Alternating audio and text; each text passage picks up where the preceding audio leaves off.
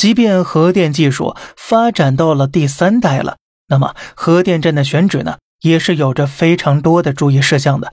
第一，其核电站选址要避开地震带，避开所有可能发生洪水、海啸的地方。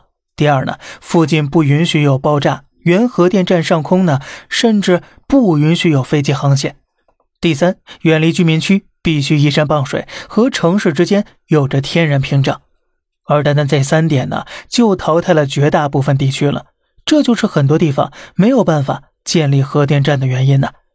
但是这些问题呢，都会随着第四代核电站的普及而解决。因为第四代核电站最大特点就是安全。前几代核电站的核燃料之间呢，都是密切接触的，一旦反应堆温度过高，就必须不停的注水让它降温。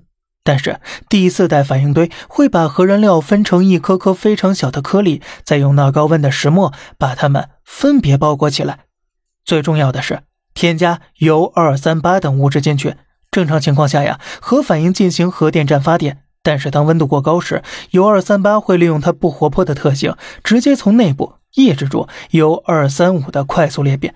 这就是一个天然的阻止核反应的安全机制，不需要任何人做任何操作，只要觉得形势不对呀，这个铀二三八就会自然的限制核反应的发生了。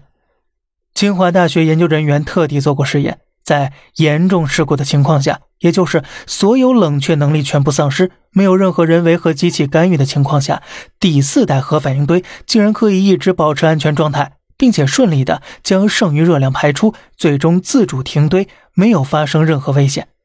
美国核协会前任主席克达克教授对这一安全实验给予了高度评价，他的原话是。中国这个高温气冷实验堆的技术啊，其安全水准已经走到了世界前列了。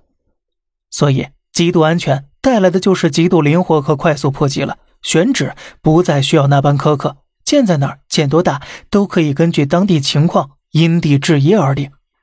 当第四代核电站在全国普及的时候，我们面临的油气短缺问题、过量碳排放问题都能够迎刃而解了。